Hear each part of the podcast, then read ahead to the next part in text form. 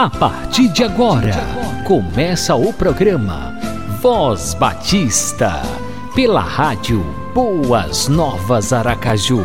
A apresentação: Pastor, Pastor Marinho. Marinho.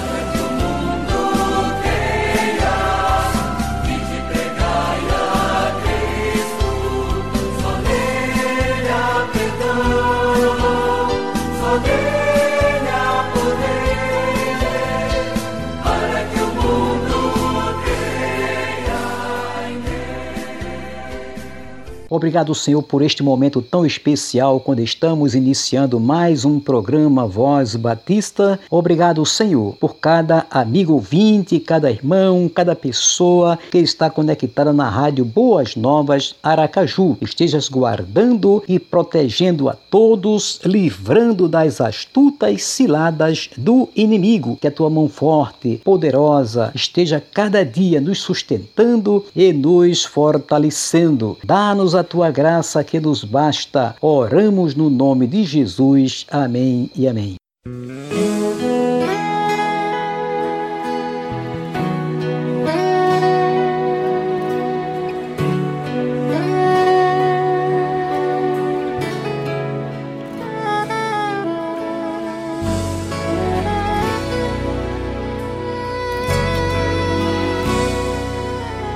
Não desista não Diga pro dono da vida, já é de quatro dias. Não deixe sua fé morrer, como fez Maria. Disse está tudo acabado, o luto aqui chegou. Não se entregue, não certeza há tempo de tirar a pedra, de tirar essa dor e a tristeza que você carrega, e tirar do meio dos escombros o que a vida levou.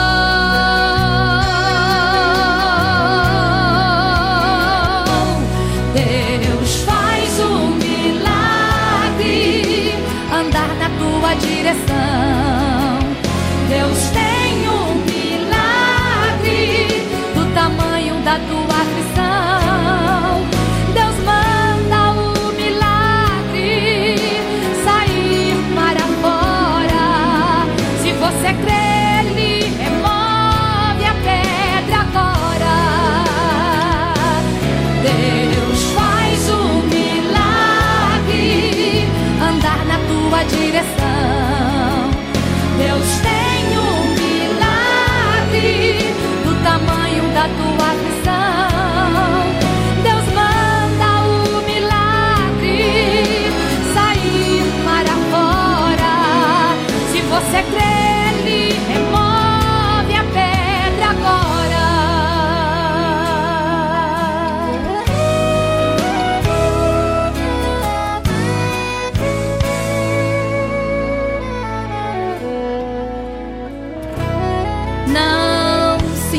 que não. Com certeza ainda há tempo de tirar a pedra,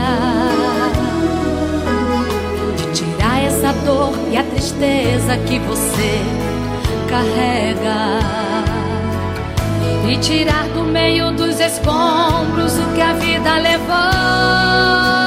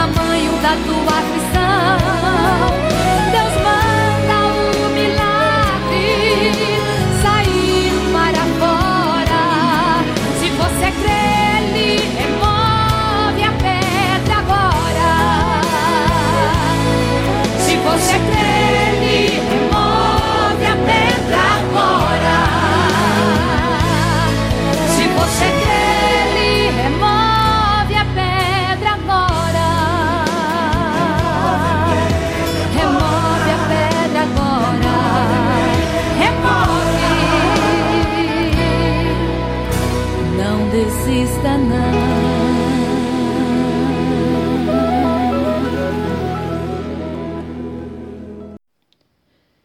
Pergunte para o pastor. Vamos ao nosso quadro.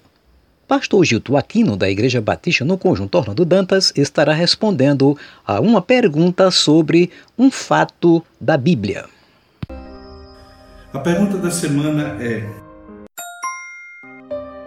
Pastor, quanto ao teste da mulher suspeita de adultério, conforme Números 5, 11 a 31, pode-se dizer que a garantia de o teste dar certo sem que houvesse injustiça, se atribua a uma ação divina?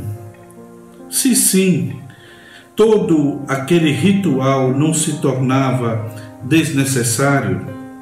Se não, como garantir que a justiça estaria sendo feita? A aplicação para nossos dias rituais desse tipo É um texto um tanto longo, mas para uma maior compreensão se faz necessário a sua leitura. Números, capítulo 5, a partir do verso 11, diz o seguinte: Disse mais o Senhor a Moisés: Fala aos filhos de Israel e diz-lhe: Se a mulher de alguém se desviar e lhe for infiel, de maneira que algum homem se tenha deitado com ela, e for oculto aos olhos do seu marido, e ela o tiver ocultado, havendo-se ela contaminado, e contra ela não houver testemunha, e não for surpreendida em flagrante, e o espírito de ciúmes vier sobre ele, e de sua mulher tiver ciúmes, por ela se haver contaminado ou o tiver, não se havendo ela contaminado,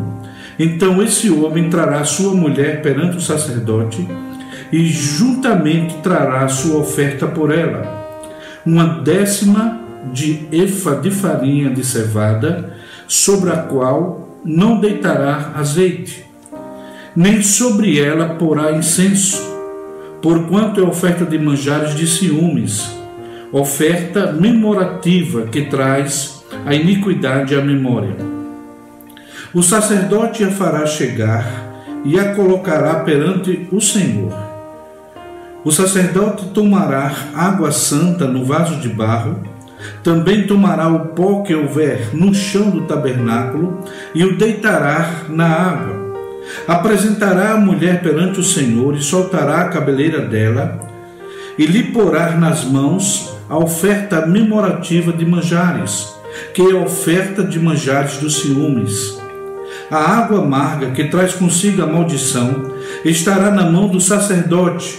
O sacerdote a conjurará e lhe dirá: Se alguém contigo se deitou, e se não te desviastes para a imundícia, estando sob o domínio do teu marido destas águas amargas, amaldiçoantes, serás livre.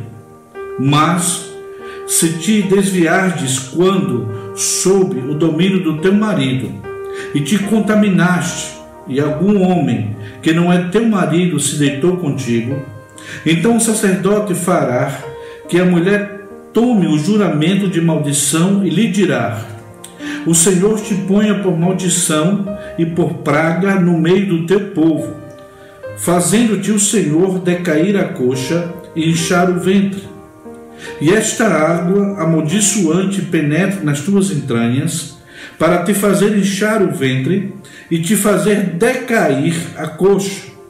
Então a mulher dirá: Amém, Amém. O sacerdote escreverá estas maldições no livro, e com a água amarga se apagará. O e fará que a mulher beba a água amarga que traz consigo a maldição, e sendo bebida, lhe causará amargura. Da mão da mulher tomará o sacerdote a oferta de manjares de ciúmes, e moverá perante o Senhor, e a trará ao altar. Tomará um punhado de ofertas de manjares, da oferta memorativa, e sobre o altar o queimará. E depois dará à mulher a água, e dará a água à mulher.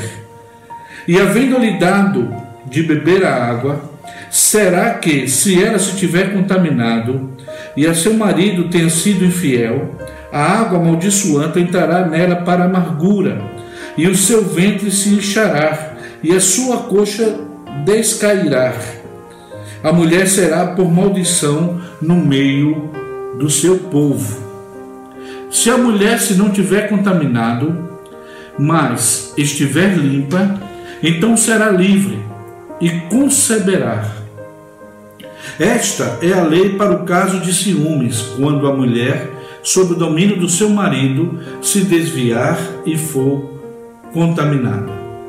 Ou quando sobre o homem vier o espírito de ciúmes e tiver ciúmes de sua mulher, apresente a mulher perante o Senhor e o sacerdote nela execute toda esta lei.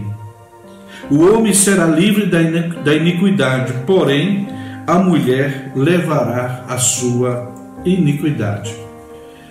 Esse texto da Torá trata da lei de ciúmes, isto é, quando o marido suspeita que a sua esposa lhe traiu e não tem como provar. Convém ressaltar que esta lei de Deus visa justamente preservar, proteger a mulher e não colocá-la em exposição. A lei, meus irmãos, contra a infidelidade exigia que o marido levasse a sua esposa acusada ou suspeita de infidelidade diante do sacerdote, que, depois de descrever a lei que condena este pecado, então aquele sacerdote escrevia num pergaminho e antes que as letras secassem, aquele sacerdote mergulhava a sentença no recipiente de água a qual era acrescentado um pó amargo. Esta água amarga, tendo dissolvida as palavras condenatórias, meus irmãos, era dada à mulher para beber. E mediante a intervenção divina, acompanhada do fator de culpa, a mulher cairia doente haveria a inchação do seu ventre, a infecção no útero, como também haveria o descaimento da coxa, fazendo com que a perna a, ficasse manca, ficasse arrastando, comprovando-se assim a infidelidade da mulher. Assim, meus irmãos, essa lei foi instituída para manter a pureza conjugal, a fidelidade da mulher sujeita ao amor do seu marido, como também a lei controlava os ciúmes do marido. O texto sagrado nos diz que, se o marido suspeitasse que sua mulher era infiel e não havia nenhuma testemunha, e como também não houve nenhum flagrante, e ela jurasse, né, e ela ah, declarasse que era inocente, então aquele marido levava a sua esposa perante o sacerdote e era colocado também diante do Senhor, um único que poderia determinar a sua inocência ou a sua culpa. O sacerdote, meus irmãos, ele deveria mandar que a mulher jurasse a sua inocência. Isso me faz lembrar que, ainda hoje, em alguns países, há o costume nos tribunais que a pessoa a, que vai dar algum testemunho coloque a mão sobre a Bíblia e jura falar somente a verdade. Então, aquela mulher obrigatoriamente deveria declarar jurar a sua inocência. Depois dela declarar a sua inocência, ela era submetida àquela experiência, beber a água amarga da maldição, misturada com o pó do chão do tabernáculo. Sua culpa era determinada por meio de certos efeitos que se manifestariam no seu corpo. Se não existissem esses efeitos indicadores, aquela mulher era inocentada e poderia então voltar ao convívio do marido e também gerar filhos. Algumas palavras, meus irmãos e amigos, desse texto merecem destaque. Há uma palavra, uma expressão no versículo 18: soltará a cabeleira dela. Essa expressão, meus irmãos, tratava-se de um ato de vergonha. Se podemos observar no texto de Levítico, capítulo 10, verso 6, capítulo 13, verso 45, capítulo 21, verso 10, que era vergonhoso justamente ah, não apenas a mulher, mas também o homem a, soltar o seu cabelo. E isso, meus irmãos, também era uma forma de minar a mulher resistente a ponto dela confessar justamente a sua culpa, caso evidentemente ela fosse considerada culpada. Uma outra expressão muito interessante está no versículo 22, barriga inchada, que a sua barriga inche e que você jamais tenha filhos. Essa expressão jamais tenha filhos nós encontramos na NVI, nova versão internacional. A linguagem aqui, meus irmãos, figurada, fala da perda da capacidade da mulher ter filhos. Há também há uma outra expressão muito interessante no versículo 22, quando diz: A mulher dirá Amém, Amém. A reduplicação da palavra Amém, meus queridos, foi concebida como uma evidência da inocência da mulher e uma disposição que Deus faria a ela de acordo com a lei. O princípio básico de todo esse procedimento era que o resultado repousava nas mãos de Deus. A última expressão que eu quero destacar é água amarga. A expressão literal no hebraico é água de amargura.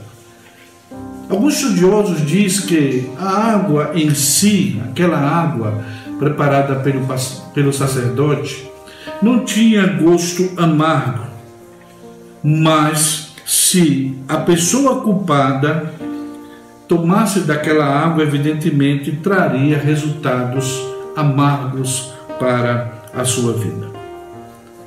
Volto mais uma vez a ressaltar que esta lei de ciúmes foi dada para a proteção da esposa, agindo contra as consequências de uma suspeita infundada, apressada por parte do marido e possivelmente do machismo muito presente naquela época.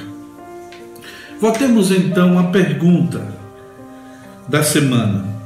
Pode-se dizer que a garantia de o teste dar certo, sem que houvesse injustiça, se atribuía a uma ação divina? Se sim, todo aquele ritual se tornava desnecessário? Se não, como garantir que a justiça estaria sendo feita? A aplicação para nossos dias, rituais desse tipo, quero dizer que a minha resposta é sim. A garantia desse procedimento consistia que o resultado repousava nas mãos de Deus. Todo aquele procedimento era, na verdade, uma consulta a Deus. E Deus respondia através da sua justiça. Todo aquele ritual, posso também dizer, que se fazia necessário porque o sacerdote ele representava o canal de acesso a Deus. E aquele sacerdote, isto é, aquele representante de Deus, ele utilizava de meios e instrumentos humanos para revelar a justiça divina. A garantia que a justiça estava sendo feita, posso dizer também que residia no fato que não dependia da interpretação ou da ação do sacerdote para a inchação do ventre, como também do descai, descaimento da coxa da mulher, isto é, ela fica manca. Isso, meus queridos, era uma prova cabal que Deus manifestava o seu juízo. A última parte da pergunta diz: a aplicação para nossos dias rituais desse tipo? É evidente que não. Mas é bom salientar que, ainda hoje, utilizamos a pressão psicológica, o peso da culpa, a declaração de juramento, para se obter respostas algumas dúvidas de possíveis traições. Então, ainda é muito comum utilizar procedimentos que o sacerdote utilizava naquela época. Havia uma pressão psicológica sobre a mulher, ela era obrigada a fazer um juramento, existia o peso da culpa. E todos esses mecanismos ainda utilizamos em nossos dias. Também convém salientar que, em nossos dias, existem algumas práticas ritualísticas que procuram solucionar conflitos amorosos. Práticas como o uso da carta de tarô, bola de cristal, utilização de búzios, o oferecimento né, de, de oferendas a entidades espirituais e etc. Então, todos esses rituais é, justamente procuram a solução de alguns conflitos conjugais. Mas entre esses rituais e aquele procedimento ah, sacerdotal, há uma grande diferença. O resultado não repousa nas mãos de Deus nos rituais citados aqui nos dias atuais. Eu quero finalizar dizendo que o casamento, meus irmãos, se baseia nos princípios do amor, da exclusividade, da lealdade, da confiança e do amparo, mantidos por ambos os cônjuges em obediência a Deus. E quando esses princípios eles são violados, as sagradas escrituras reconhecem que trágicas consequências podem destruir um casamento.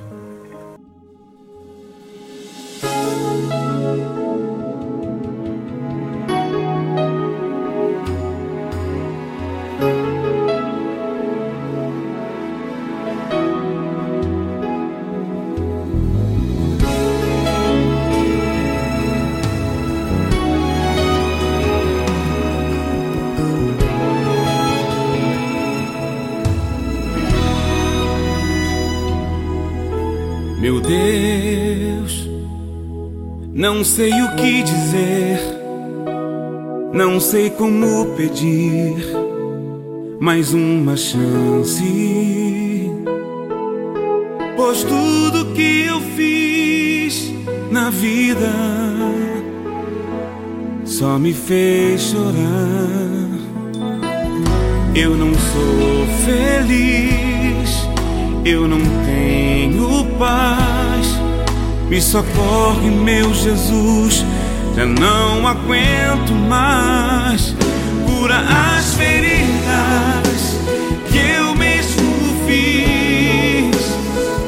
Corta esses laços que eu mesmo armei. Sei que me aceitas do jeito que estou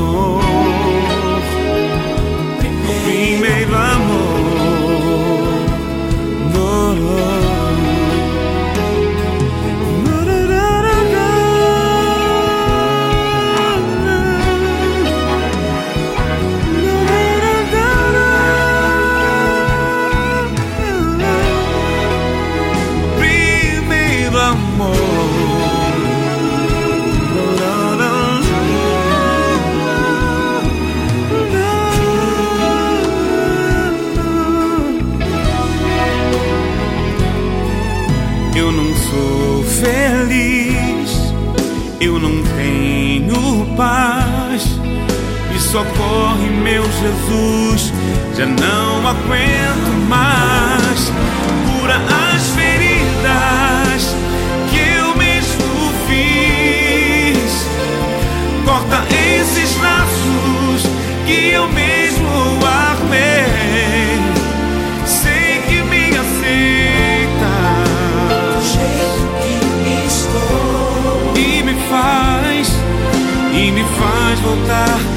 primeiro amor.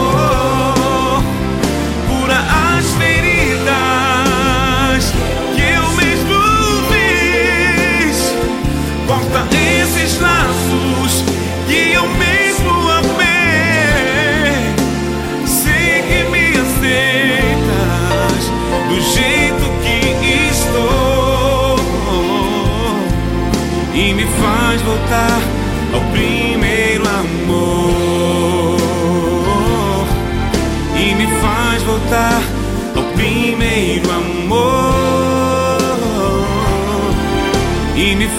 voltar ao primeiro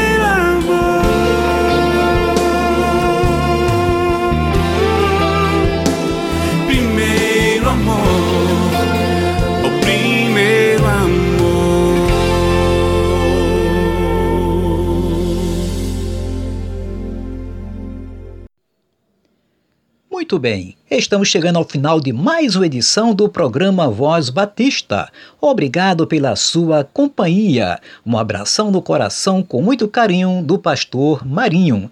Até o próximo programa. E que a graça maravilhosa de nosso Senhor Jesus Cristo, o amor de Deus, nosso eterno Pai, e as divinas consolações do Espírito Santo seja com você e com a sua família, hoje e sempre. Amém e amém.